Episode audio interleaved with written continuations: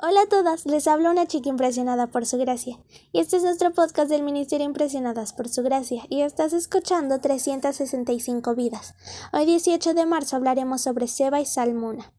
Por, por lo tanto, si alguien piensa que está firme, tenga cuidado de no caer. Corintios 10:12.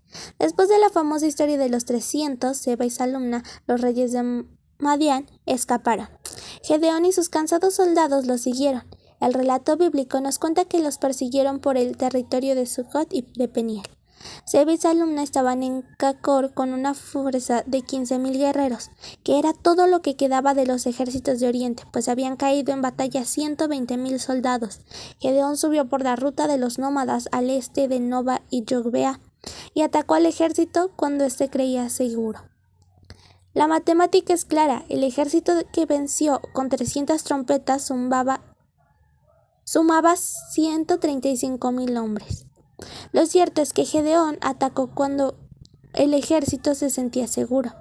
La falsa idea de seguridad complicó la vida de estos reyes. Por un lado, quiero que veas a Gedeón está cansado, corriendo detrás de lo que quedó del ejército enemigo. Dios le ha dado un increíble triunfo. Ya habían muerto 120 mil soldados. ¿Para qué preocuparse por un pequeño grupo de 15.000? Si se venció aquel enorme ejército, ¿cuál sería la dificultad de vencer a este grupito entre comillas?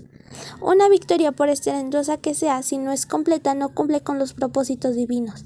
Dios no se conforma con, las con medias victorias. Él no quiere que tu lucha contra el mal dejes vivos a 15.000. Él no quiere que te acomodes pensando en los, 100 en los 120.000 derrotados. Él sabe que la tarea de exterminación del mal debe ser total por nuestro bien y por nuestro futuro. Por otro lado, los reyes de Madian estaban seguros, tan seguros como tú y yo frente al pecado. Pensamos que nuestros enemigos, nuestros 15.000 guerreros, y nuestros contactos misioneros son suficientes para defendernos de los ataques del enemigo.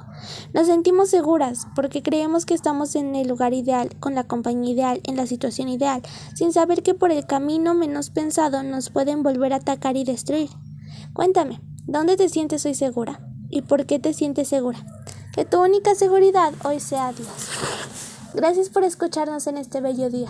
Nuestra oración es que Cristo vive en tu corazón por la fe y que el amor sea la raíz y el fundamento de tu vida y que así puedas comprender cuán ancho, cuán largo, cuán profundo y cuán inmenso es el amor de Cristo.